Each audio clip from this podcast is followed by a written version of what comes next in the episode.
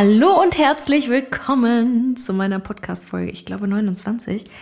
Ähm, wie dem auch sei, einen wunderschönen guten Tag, guten Morgen, guten Abend, gute Nacht, wo auch immer du dich gerade befindest. Ich bin Katharina Bongard und heiße dich herzlich willkommen zu meinem Podcast Selbstwertgefühl to go. Heute mit einem Thema, mh, mm, oh mein Gott, es wird deine Welt so verändern und ich freue mich da schon so drauf. Es geht darum, dass ich dir heute erzählen möchte, was der sicherste Weg ist, um eine der wichtigsten Säulen deines Selbstwertgefühls aufzubauen, wo es beginnt und was die krasseste Essenz daraus ist, die du ganz einfach umsetzen kannst oder solltest und wo du ganz sicher sein kannst, dass danach anschließend äh, diese Säule auch kontinuierlich weiter wächst und die anderen beiden Säulen auch mitzieht. Wenn du mich schon etwas länger verfolgst oder diesen Podcast ähm, verfolgst oder mir auf Instagram folgst unter katharina.bongard.official oder meine Arbeit vielleicht sogar schon kennst oder unsere Live Mastery auch schon mal durchlebt hast, dann hast du sicherlich schon gehört, dass wir mit den drei Säulen des Selbstwertgefühls arbeiten, mit den drei wichtigsten Säulen, die für die Basis des Selbstwertgefühls wichtig sind. Denn alle reden sie davon, du musst dein Selbstwertgefühl aufbauen und so weiter. Jeder versucht in seinem Programm über das Selbstwertgefühl zu sprechen, aber die wenigsten, eigentlich niemand, eigentlich kenne ich niemanden außer die Menschen, die bei uns lernen, ähm, weiß wirklich, woraus dieses Selbstwertgefühl sich wirklich zusammensetzt und wo man wirklich starten kann, und zwar sicher und zuverlässig, sodass das Selbstwertgefühl, nachdem diese Basis aufgebaut ist, kontinuierlich und in rapider Geschwindigkeit weiter wächst.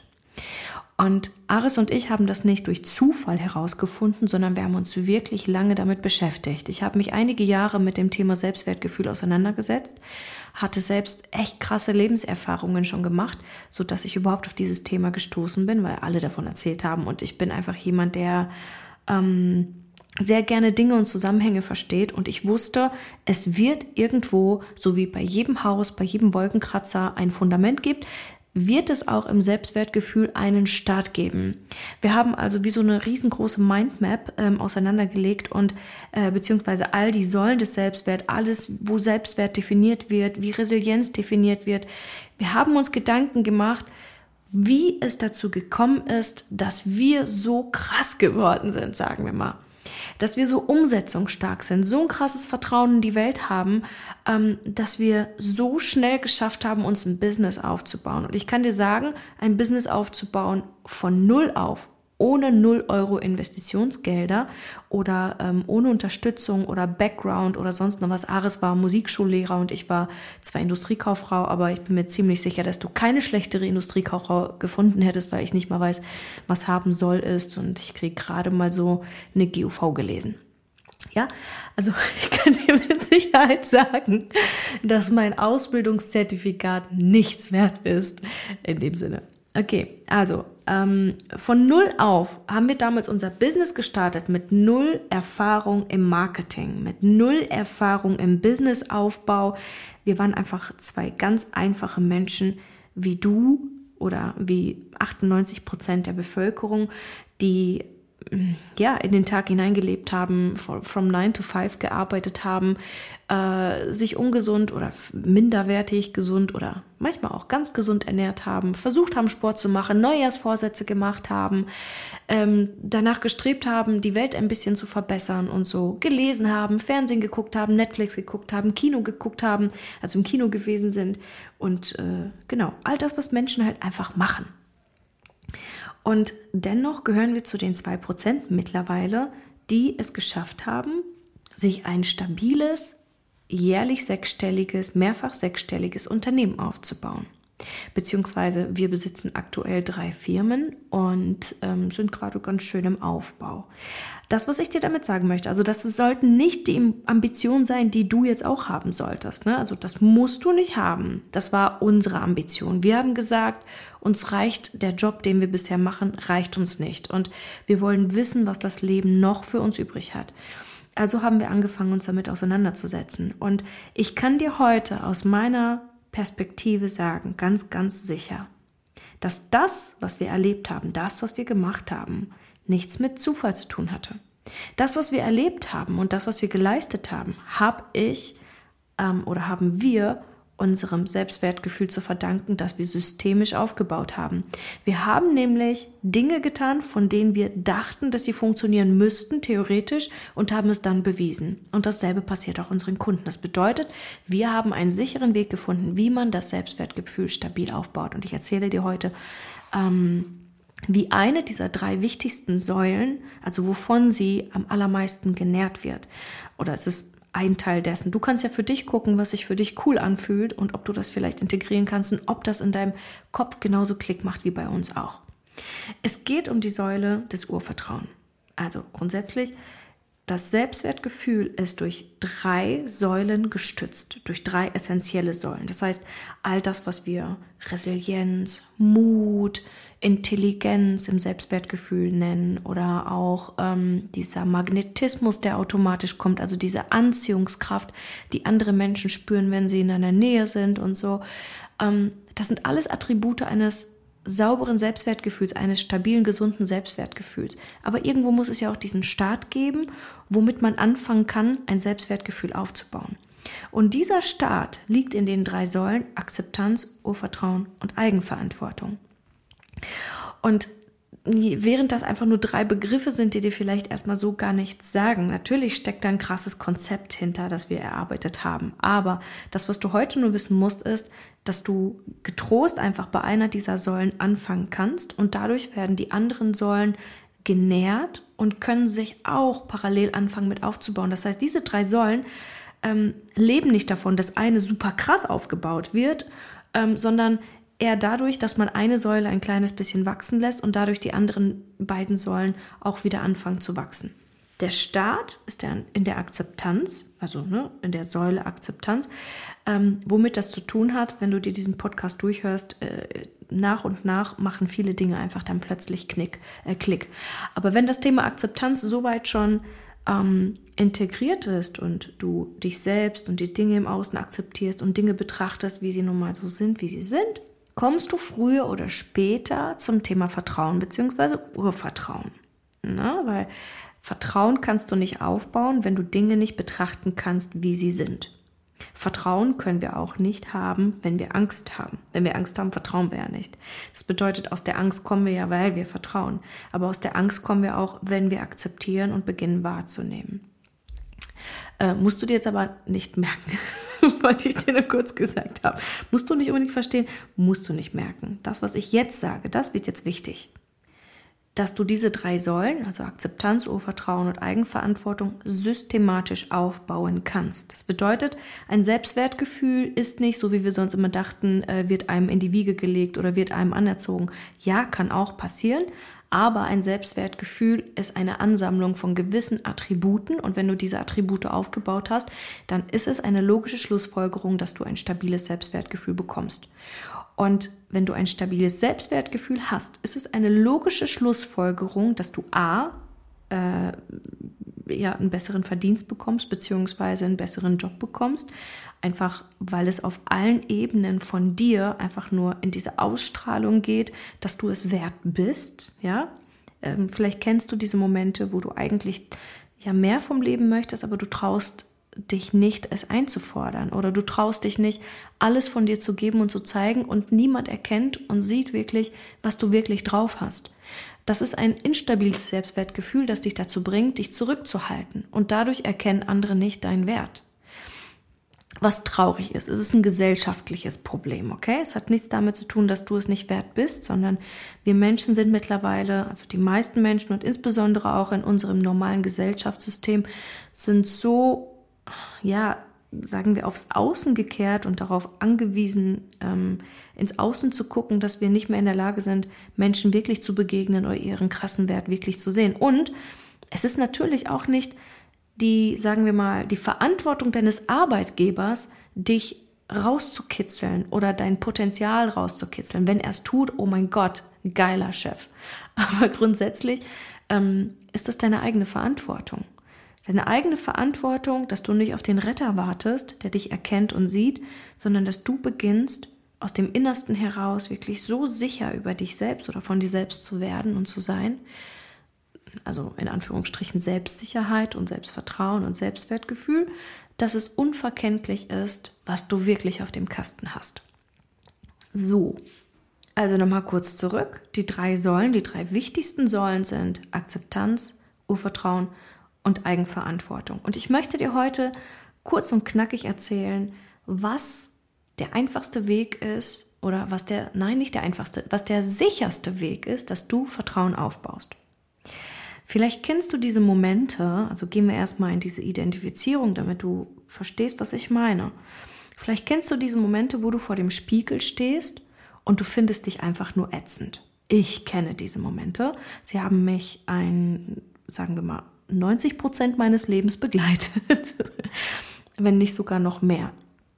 Ähm, das sind diese Momente, wo wir uns unseren Bauch, unseren Hintern angucken und uns einfach nur wünschen, oh mein Gott, ich sah doch mal anders aus. Oder vielleicht ähm, hast du vielleicht auch Gedanken wie, ich möchte wieder so aussehen wie damals oder ähm, ich möchte grundsätzlich anders aussehen. Warum wurde ich so bestraft mit diesem Körper?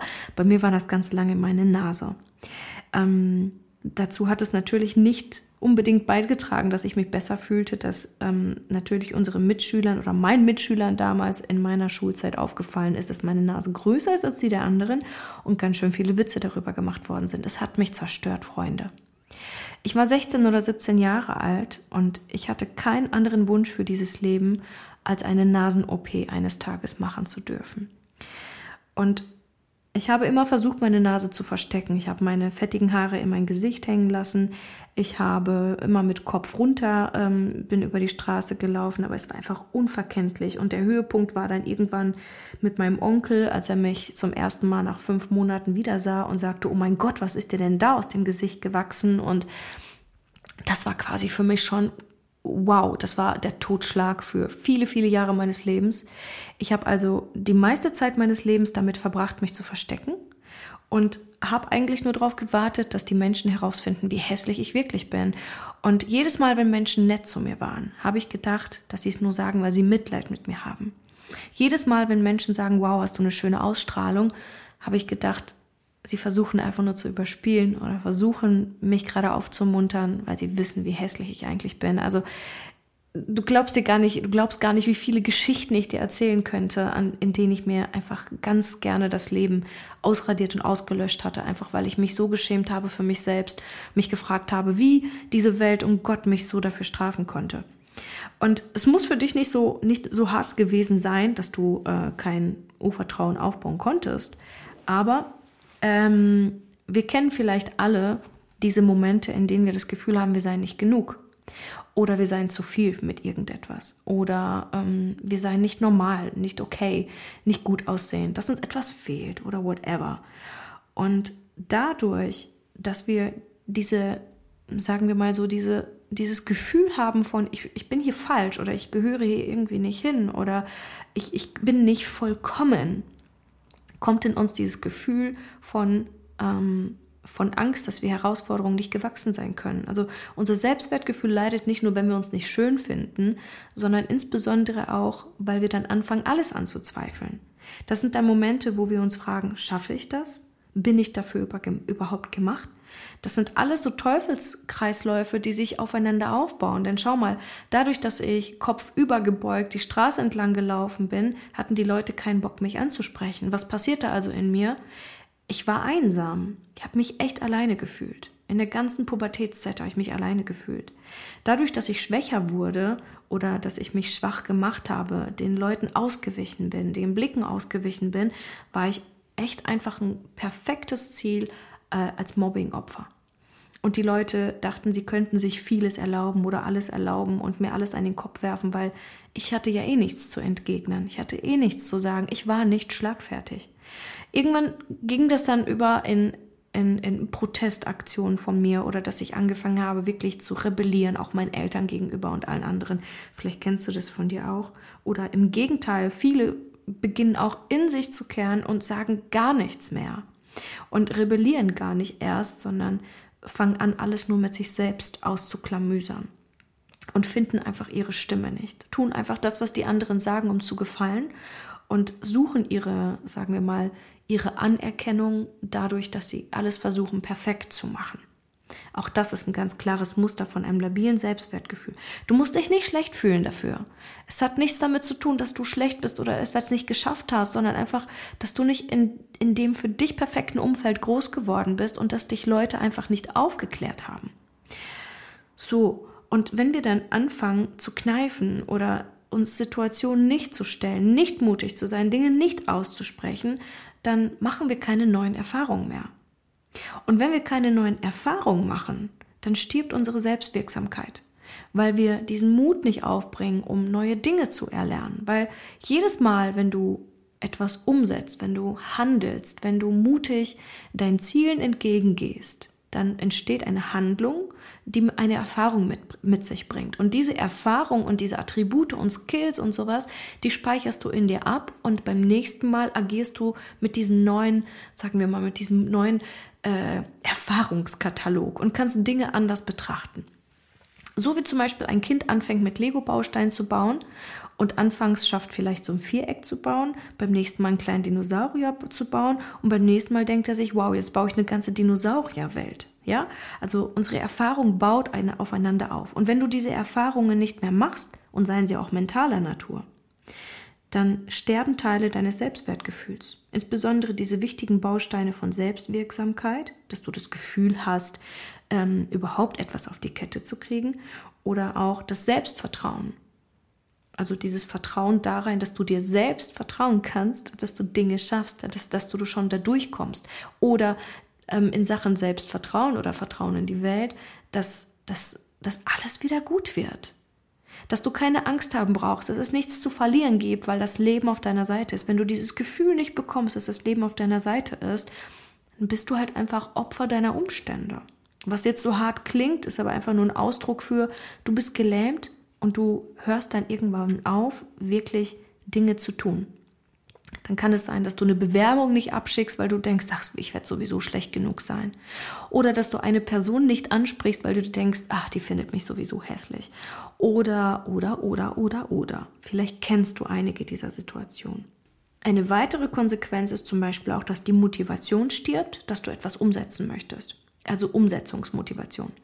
Dass du keine Energie mehr hast, um Dinge zu tun, weil du sie eigentlich meidest, weil du Angst davor hast, dass A, Dinge schiefgehen, B, dass du ins Spotlight gerätst oder dass jemand erkennt oder dich jemand sieht und so weiter. Das sind ganz klare Resultate von, du hast Dinge erlebt, in denen du dich schon scheiße gefühlt hast und du möchtest sie jetzt einfach meiden. Dadurch kommen wir auch häufiger in eine Depression. Verstehst du? Das ist so ein richtiger, richtiger krasser ähm, Rattenschwanz, der sich hindurchzieht und als logische Schlussfolgerung dann hat, dass wir unglücklich sind, dass wir in Depressionen sind, dass wir in depressionalen Verstimmungen sind und so weiter. Und alles fängt damit an, mit diesem ersten Gefühl von, dass wir uns nicht genug fühlen, dass wir nicht akzeptiert werden oder uns nicht akzeptiert fühlen und so weiter. Deswegen ist Akzeptanz auch so wichtig. So, was können wir also tun? Was können wir tun, wenn wir schon in dieser Depression und so weiter sind und das Gefühl haben, oh mein Gott, ich schaff's hier nie wieder raus, irgendwie komme ich immer wieder in denselben, in denselben Trott oder vielleicht bist du ja auch schon sehr viel weiter als das und fragst dich, wie kann ich noch stabiler werden? Und die Lösung lautet, also der sicherste Weg, um Vertrauen aufzubauen, ist die Umsetzung. Denn wenn du Dinge anfängst trotzdem zu tun, machst du neue Erfahrungen. Und diese neuen Erfahrungen, die werden gut gehen. Und selbst wenn mal eine davon schief geht, musst du einfach, also ich empfehle es dir, ich sage jetzt extra nicht darf, sondern du musst, bitte tu das, musst du anfangen, diese Dinge nicht als Fehler anzuerkennen, sondern als Learnings. Du musst neue Erfahrungen machen mit dem Mindset, wenn ich jetzt diese Erfahrung mache, mache ich sie des Lernen Willens und nicht um etwas zu erfüllen. Tu es also für dich, nicht für andere. Tu diese Erfahrungen und diese Dinge, die du vielleicht schon im Kopf hast, so leichte kleine Impulse, von denen du denkst, was wäre, wenn ich dies oder jenes täte? Ähm, was würde sich für mich entwickeln? Und anstatt dann zu denken, ach, das wird sowieso schief gehen, sagst du, ich mache es jetzt, verdammt, ich mache es jetzt trotzdem und gucke, was passiert. Die Erfahrung hat gezeigt, bei mir selbst, unseren Kunden und den Leuten, die ich beobachte oder die ich studiere, dass die meisten Erfahrungen, die wir dann machen, gut gehen und richtig genial sind. Das heißt, die Ängste, die wir zuvor haben, die bringen uns dazu, schlechte Resultate zu bekommen oder unangenehme Resultate zu bekommen. Aber wenn du mit Neugierde da dran gehst, keine Erwartung hegst an die Dinge, dann kannst du auch nicht enttäuscht werden. Wo keine Erwartung, da keine Enttäuschung. Das heißt, ne, wenn du nicht enttäuscht sein möchtest, dann darfst du keine Erwartung an Dinge hegen, sondern einfach, die, also die einzige Erwartung, die du hegen solltest, ist, dass es geil wird, dass du sowieso draus lernen wirst.